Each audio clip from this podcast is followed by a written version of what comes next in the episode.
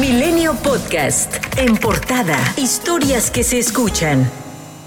La Fiscalía General de la República logró una orden de aprehensión en contra del gobernador de Tamaulipas, Francisco Javier García Cabeza de Vaca, por delincuencia organizada y operaciones con recursos de procedencia ilícita. Dos delitos adicionales a la defraudación fiscal, por el que la Cámara de Diputados aprobó retirarle el fuero. Además, el titular de la Unidad de Investigación Financiera, Santiago Nieto, reveló que ordenó el congelamiento de la red de García Cabeza de Vaca. A través de Twitter, Nieto indicó que continúa en las investigaciones para determinar si se financiaron de forma ilícita las campañas electorales. En tanto, por segunda vez en menos de una semana, el coordinador de Morena en el Senado, Ricardo Monreal, dijo que el gobernador de Tamaulipas podría estar fuera del país y consideró que podría declararse como perseguido político. Ya de esa forma, buscar mantener el control del gobierno estatal con apoyo del líder del Congreso, del secretario de gobierno o bien del presidente del Tribunal de Justicia. En su cuenta de Twitter, Monreal calificó como insólito el que el Congreso local decidiera mantener indebidamente en el cargo a cabeza de vaca, cuando tuvo que haber nombrado un sustituto. Por su parte, el dirigente nacional de Morena, Mario Delgado, demandó que el caso del gobernador panista de Tamaulipas se lleve hasta las últimas consecuencias. La Asociación de Gobernadores de Acción Nacional hizo un llamado a que se acate el mandato de la Suprema Corte de Justicia de la Nación, pues aseguran que ningún actor o poder público puede situarse por encima de la Constitución mientras que la bancada en el Senado aseguró que se rompió el pacto federal y el dirigente nacional del PAN, Marco Cortés, señaló que la Fiscalía pretende detener de forma completamente ilegal al gobernador de Tamaulipas, al considerar que es un acto desesperado de cara a las elecciones del próximo 6 de junio por perder la mayoría en la Cámara de Diputados, y cuestionó ¿Dónde está la justicia para las 26 personas muertas en el metro de la Ciudad de México?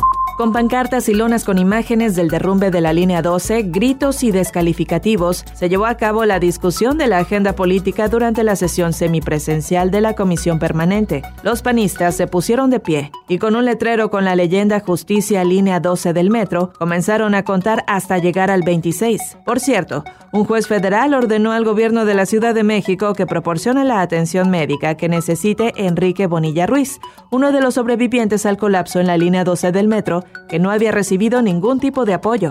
En Atizapán de Zaragoza, Estado de México, continúan los trabajos de excavación en el domicilio de Andrés Filomeno de 72 años, quien fue aprendido este martes por el delito de feminicidio, tras hallar en el lugar los restos de una mujer de 34 años. Sin embargo, las autoridades hallaron los restos de al menos otras 30 víctimas. Dilcia Espinosa, fiscal de género del Estado, informó que durante el cateo en la casa del presunto asesino serial en la colonia Lomas de San Miguel, encontraron ropa de mujer, restos óseos, credenciales de elector, libretas con nombres de mujeres y cassettes con presuntos videos de sus propios crímenes, así como evidencia de que este hombre se comía parte de los cuerpos de sus víctimas. Andrés Filomeno se encuentra detenido en el penal de Barrientos en Tlalnepantla. Su primera audiencia se llevaría a cabo este jueves. Este hombre fue miembro de la campaña por la coalición Va por México que disputa la alcaldía de Atizapán de Zaragoza. Además, desde el año 2013 hasta la administración de la exalcaldesa Ana Valderas, colaboró con el gobierno municipal como presidente del Consejo de Participación Ciudadana de la colonia. Algunos de sus vecinos se sorprendieron ante estos hechos, pues lo percibían de manera distinta. Fue un hombre muy respetado, ¿no? Para nosotros.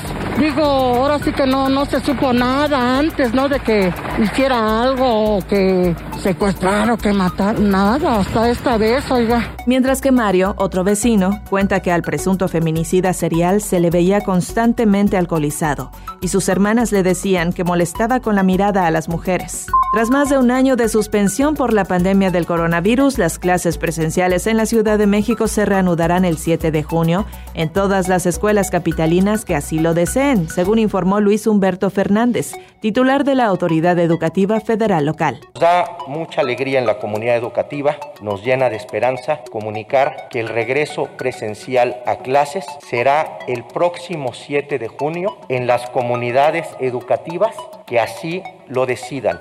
En caso de que se detecte un contagio, el plantel deberá cerrar. Por otra parte, la Confederación Nacional de Escuelas Particulares propuso un regreso a clases posterior al fin del ciclo escolar y a las vacaciones de verano.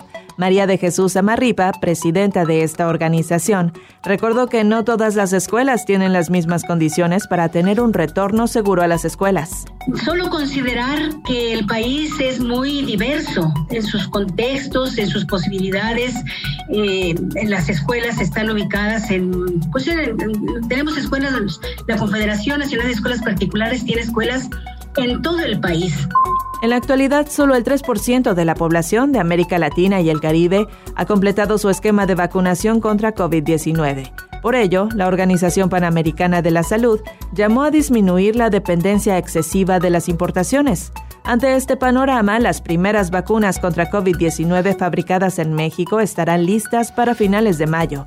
El secretario de Relaciones Exteriores, Marcelo Ebrard, dijo que el comienzo de la distribución y aplicación dependerán de la COFEPRIS y de la farmacéutica. Ya hemos constatado que Le ya entregó a COFEPRIS los lotes correspondientes para su revisión. Estarán terminando aproximadamente el primer lote el día 24 o 25 de mayo. México registra 220.850 muertes por coronavirus. También se registraron 2.000 nuevos casos hay 16.963 contagios activos.